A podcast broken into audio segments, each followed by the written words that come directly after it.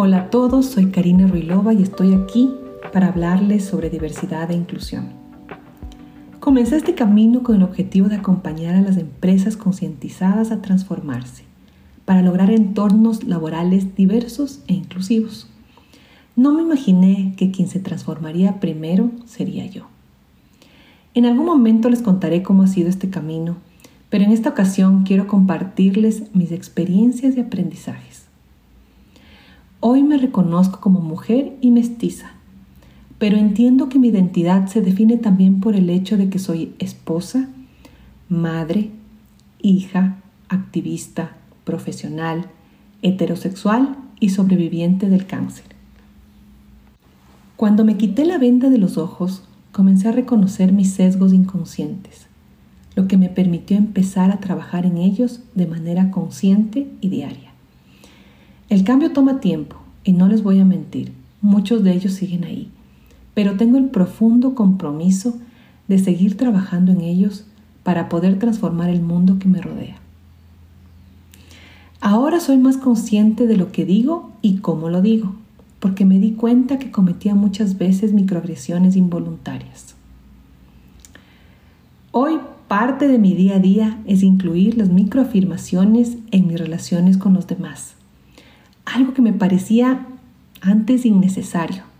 Hoy me doy cuenta de que es una forma de que la otra persona se sienta valorada. A pesar de que siempre me han incomodado los entornos, chistes y dinámicas machistas, hoy me llena de orgullo sentir que finalmente tengo una voz y que he aprendido a manejar de mejor manera estos entornos. Me parece hermoso ahora poder fomentar entornos que me permiten aprender de personas diferentes a mí y ver el mundo, las situaciones, la vida desde una perspectiva diferente, una perspectiva nueva. Por otro lado, mi comunicación interpersonal ha cambiado. Ahora me hablo a mí misma con más dulzura, sin culpa, y me motivo a trabajar en aquellas cosas que aún siento que están pendientes o que me da miedo hacerlas. Como les cuento, esto es un trabajo de todos los días y yo sigo trabajando en mi escucha activa. Y esta en verdad es la que más me cuesta. Me distraigo fácilmente cuando alguien extiende una explicación y estoy lista para dar una respuesta. Y como Stephen Covey decía, y dice, las personas no escuchamos con la intención de entender, escuchamos con la intención de responder. Es algo que realmente me gustaría cambiar y por eso día a día sigo trabajando en ello.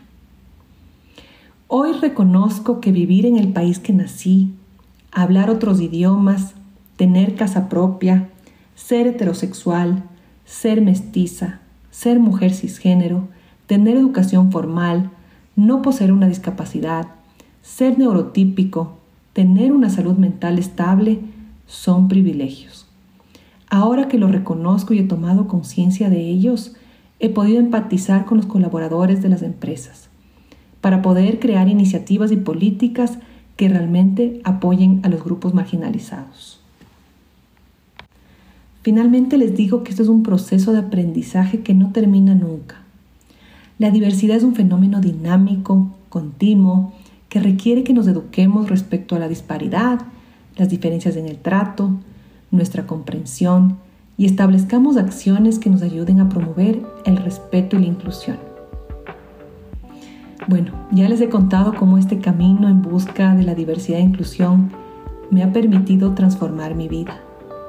Ahora me gustaría que ustedes también piensen en cómo sus ocupaciones, trabajos y las personas que les rodean han cambiado su vida.